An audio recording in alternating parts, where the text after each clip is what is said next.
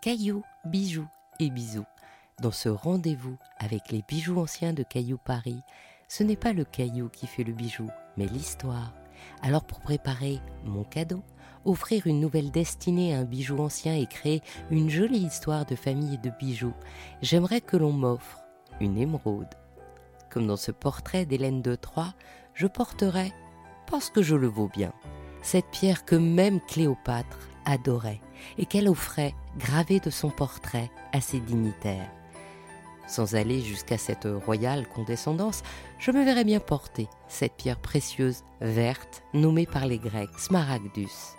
Entourée d'or pour une harmonie vibrante, mon bijou en émeraude me mènera en rêve de l'Égypte en Colombie, de l'Inde au Pakistan, des princes hindous jusqu'à aujourd'hui, pour célébrer avec moi sa nouvelle vie. Rendez-vous dès demain pour une nouvelle histoire de cailloux, de bijoux et des bisous.